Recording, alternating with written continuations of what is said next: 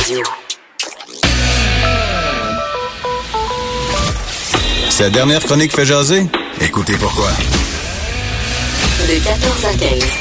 On n'est pas obligé d'être d'accord. Cube Radio. Alors, quand on dit euh, sa dernière chronique fait jaser, en fait, on devrait peut-être dire sa dernière entrevue fait jaser.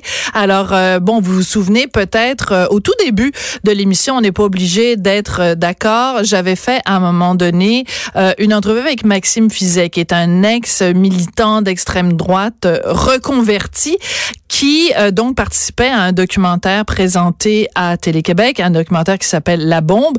J'avais fait une entrevue avec lui qui avait fait pas mal une bombe, en effet. Et c'est assez intéressant, assez particulier parce que euh, Maxime Fizet travaille pour le Centre euh, contre la radicalisation de Montréal. Et vous savez que cet organisme-là a été comme placé, entre guillemets, sous tutelle. Et il y a eu un, euh, une, un rapport sur euh, ce fameux centre de la radicalisation.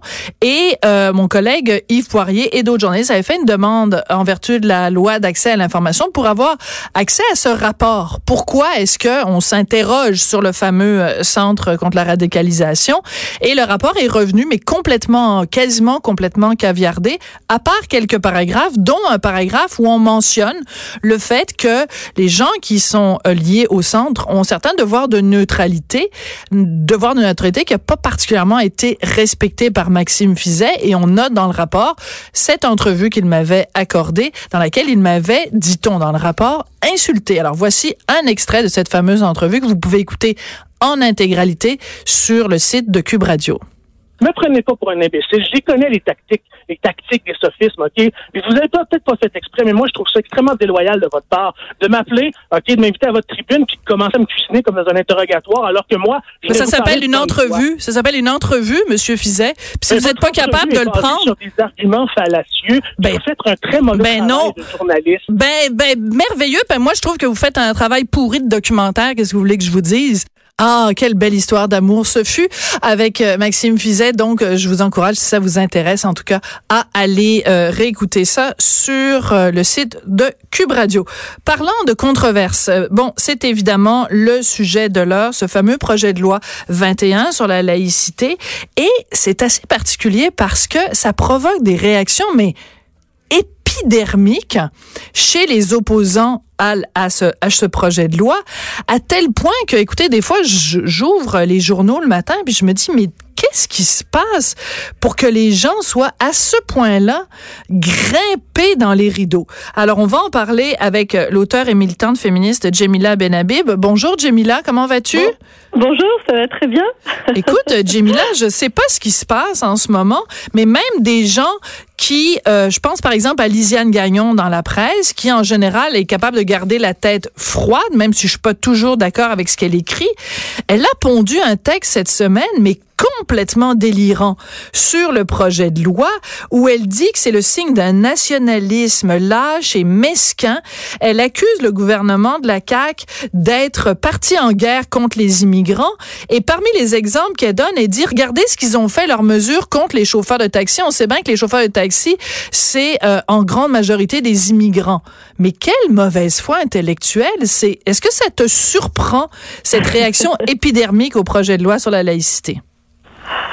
Non, ça me surprend pas. Je pense que hum, les libéraux sont restés trop longtemps au pouvoir ils hum. ont créé euh, un, un, climat où l'on a cultivé l'arrogance, où certains hum. ont véritablement cultivé l'arrogance, euh, nous ont asséné des vérités comme étant des vérités euh, absolues eh bien nous, euh, on n'avait qu'à finalement les reprendre, euh, les annonner euh, d'une façon bête et répétitive.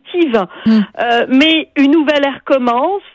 cette ère, elle est façonnée par un nouveau gouvernement qui veut agir sur plusieurs fronts, notamment sur le front de la laïcité. Et il se trouve que ces gens-là, qui sont arrogants, eh bien, se font un, un sang de cochon. parce que précisément le gouvernement va aller de l'avant, c'est tout. En tout cas, c'est la lecture que je fais de la situation. Euh, toi qui as été candidate pour le Parti québécois, est-ce que tu trouves pas ça dommage? En même temps, bon, quand on est pro-laïcité, évidemment, on est content que le gouvernement de la CAQ ait enchâssé donc ce principe de, de laïcité vraiment dans, dans les lois du Québec. Par contre, est-ce que c'est pas un peu frustrant pour quelqu'un qui a défendu les, les couleurs du Parti québécois de se dire, ben, on a été proche quand même? Parce que si le Parti québécois avec son projet de charte des valeurs avait mis peut-être un petit peu d'eau dans son vin en acceptant la main tendue justement par la CAQ et Nathalie Roy en particulier, euh, on, on, on serait pas rendu là. C'est-à-dire que c'est le PQ qui l'aurait fait, la, la, la laïcité au Québec. Moi, j'ai aucune euh, frustration. J'ai véritablement le sentiment aujourd'hui du devoir accompli. Ce que mm. je, ce que je devais faire, euh, je l'ai fait. Je n'ai aucune, mais vraiment aucune partisanerie euh, s'agissant de cette question-là de la laïcité. Cette question-là, c'est une question centrale mm. pour une nation, pour un État. C'est elle qui définit la nature politique de, de l'État, donc elle est essentielle. Elle devrait réunir l'ensemble des Québécois et des Québécoises, l'ensemble des partis, ça ne devrait même pas être un point de friction hmm. entre les partis politiques. Et euh, euh, bah, le PQ n'est pas arrivé euh, à bout de son cheminement face à cette question-là, mais il y a un autre parti qui s'en est saisi et qui l'a amené. Ça, ça ne veut pas dire que c'est le résultat d'un seul parti. Hmm. C'est le résultat ultimement d'une réflexion collective, hmm. celle du peuple québécois, celle de la société québécoise, qui en est arrivée à hmm. pousser le gouvernement à agir.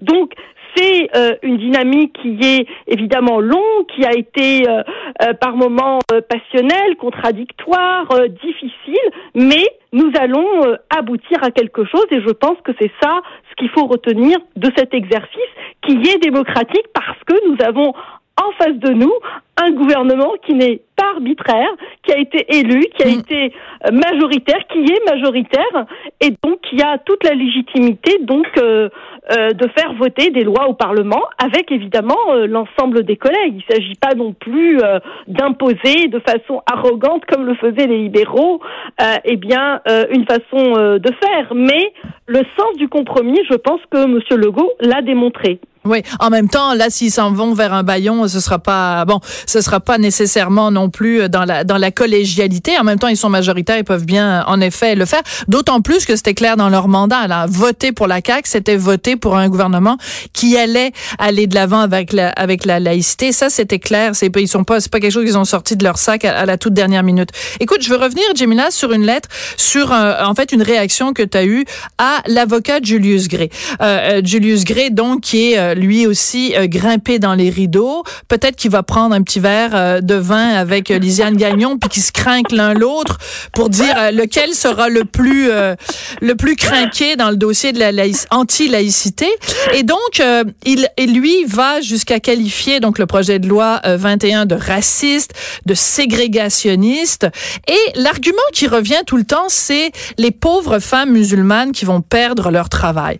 Qu'est-ce que tu réponds à quelqu'un qui te dit ça? Toi qui es de culture musulmane, tu ne portes pas le voile, tu as fui un pays où justement les extrémistes religieux euh, vous faisaient la vie dure. Qu'est-ce que tu réponds à quelqu'un qui dit le projet de loi 21 va stigmatiser les pauvres femmes musulmanes qui portent le voile?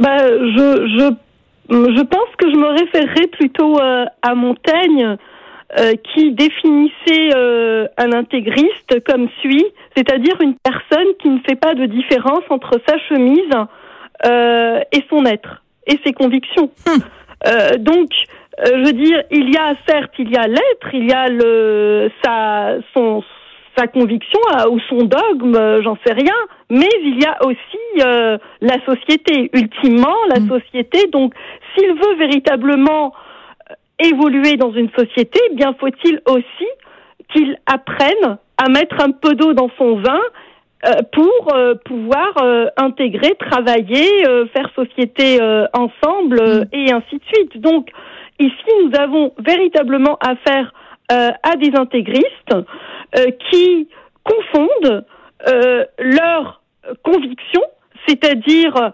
leur leur dogme et euh, la société dans laquelle ils vivent. La société dans laquelle ils vivent, elle n'est pas perméable Mm. à ce type d'attitude, de comportement et ainsi de suite. Donc c'est une barrière, c'est une euh, c'est une protection que l'État québécois euh, se donne parce que l'État québécois ultimement, il n'est pas là pour légitimer des options spirituelles ou religieuses, mais il est là pour défendre le bien commun. Et moi, ce qui me choque le plus dans euh, l'attitude de ces chroniqueurs qui sont contre la laïcité, c'est véritablement leur penchant euh, le- leur penchant euh, par rapport au sujet narcissique, c'est-à-dire ils ne voient que l'individu, nous ne sommes que des individus, et ils ne voient aucunement la collectivité que nous représentons, c'est-à-dire la nation que nous sommes.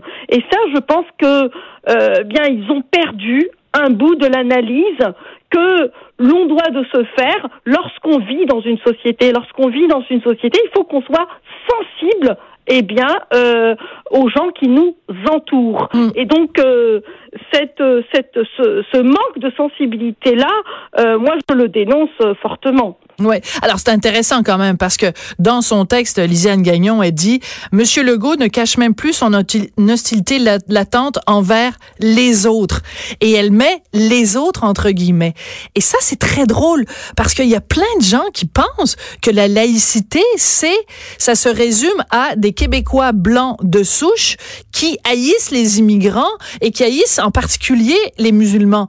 Mais je veux dire, c'est rempli au Québec de gens de toutes les cultures, de toutes les couleurs de peau, de toutes les origines, de toutes les convictions religieuses qui sont en faveur de la laïcité. Alors, c'est comme si pour pour pour dénoncer la laïcité, on en faisait une caricature et on en faisait une représentation qui est pas du tout ce qu'elle est. Quand les gens disent euh, c'est une hostilité envers les autres, ben j'aimerais beaucoup qu'on définisse c'est quoi l'autre parce que toi, aux yeux de certains, tu es peut-être l'autre. Par exemple, pour l'ancien maire de, de Saguenay, tu es l'autre. on est d'accord là-dessus, Jamila? Oui, oui, absolument. En fait, on a ethnicisé les problèmes et on les a en même temps dépolitisés. Et c'est euh, ce, ce manque flagrant finalement de politisation des problématiques qui nous touchent, eh bien, qui euh, affiche des limites.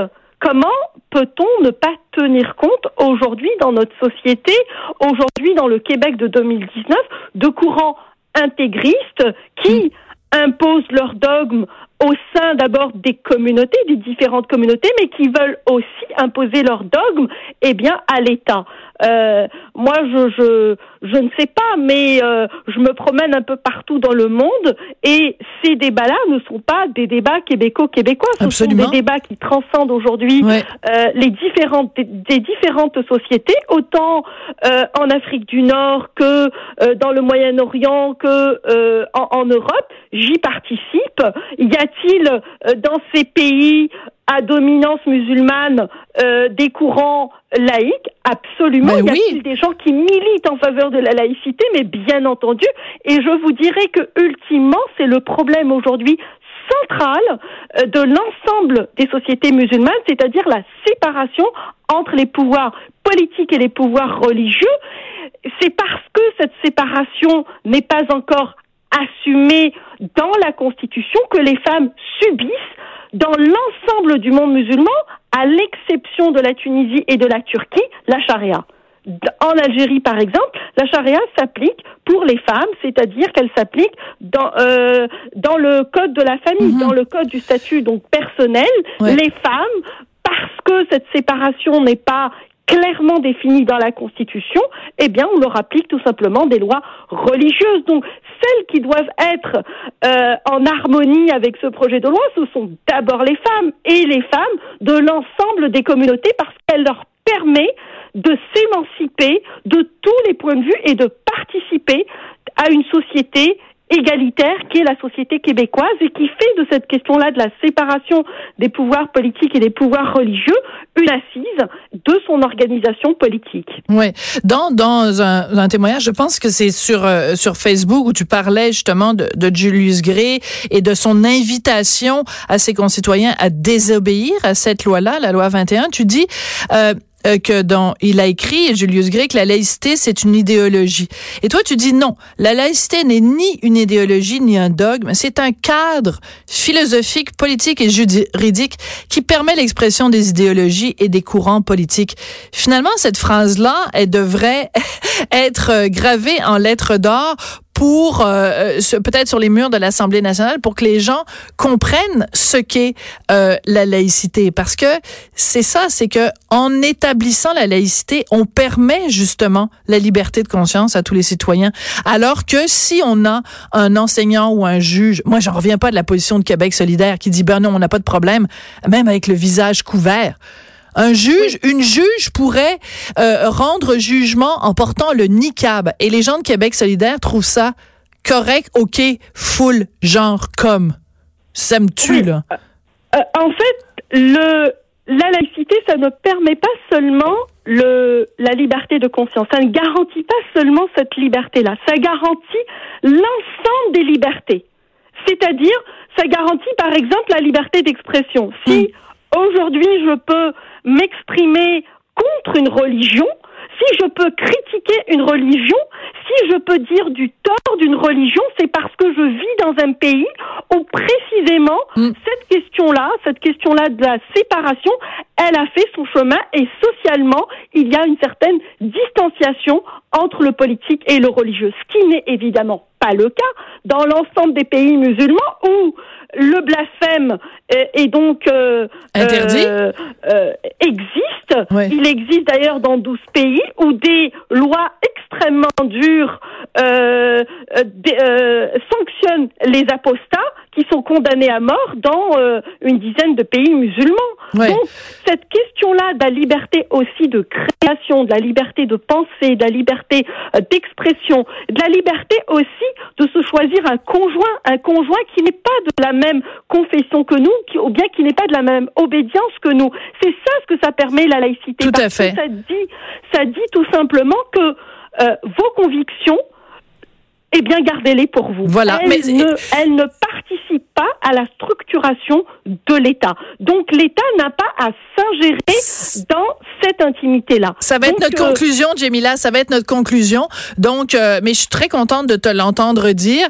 Et mais pour certains chroniqueurs ou pour certains commentateurs, euh, toi et moi qui disons, qui tenons le même discours, ben on est des intolérantes et des et des méchantes et on a la peur de l'autre. Alors c'est quand même assez hallucinant. c'est toujours un plaisir de te parler. Merci beaucoup, Jemila. Merci, merci beaucoup. Ciao. Merci, Jemila. Jemila Benhabib, donc auteure et militante féministe qui réagissait à toutes ces réactions. Elle réagissait à des réactions concernant le projet de loi sur la laïcité. Tout de suite après la pause, on va parler de cannabis, l'utilisation intelligente et même pleine de douceur du cannabis.